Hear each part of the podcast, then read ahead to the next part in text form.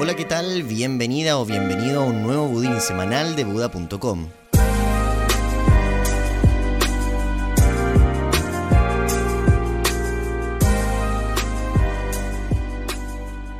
Hoy te contamos un gran avance que tuvo la industria inmobiliaria.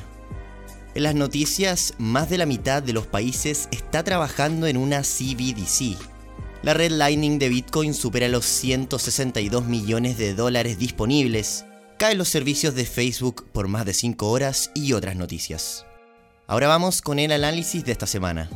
Si algo conoces de la industria inmobiliaria, sabrás que es un sector bastante tradicional. Al menos así lo describen quienes están dentro de él. Pero recientemente se está dando una tendencia que para muchos es inesperada.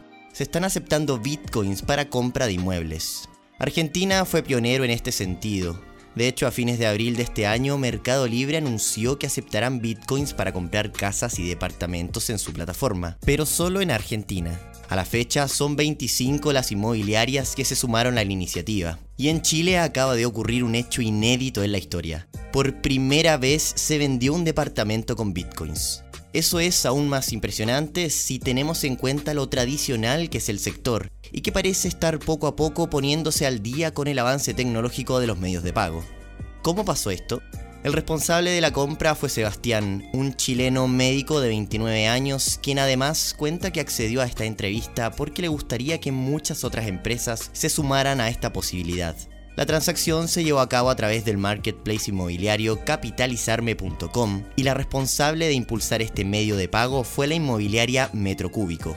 Bueno, ¿cuál fue el trato? Un 15% de descuento en el pie del departamento si se pagaba con bitcoins. Como se imaginarán, este porcentaje es bastante considerable cuando se habla de miles de dólares, por lo que era una oferta que Sebastián, quien desde principios del año pasado invierte en bitcoins, no pudo rechazar. Esto dijo Sebastián, compré este departamento como una forma de diversificar mis inversiones. Revisamos de qué se trataba esta oportunidad de pago con bitcoins y me di cuenta de que era bien serio, por lo que lo aproveché. Cuando empecé con Bitcoin fue similar, para diversificar mis inversiones, pero a medida que fui aprendiendo me comenzó a hacer sentido la filosofía de descentralización y libertad que plantea Bitcoin, y ahora me considero un entusiasta de esta forma de dinero.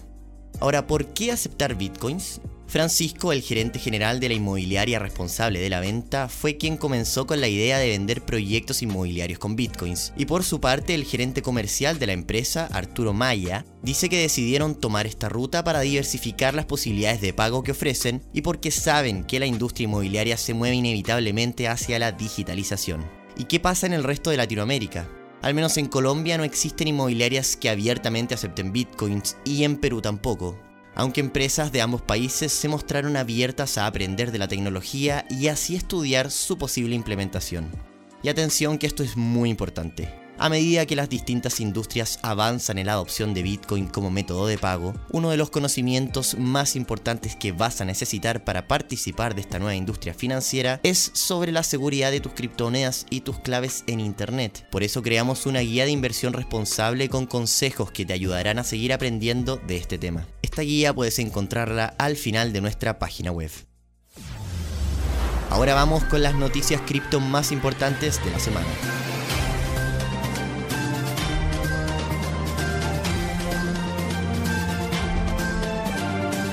56% de los países están trabajando en una moneda digital de Banco Central.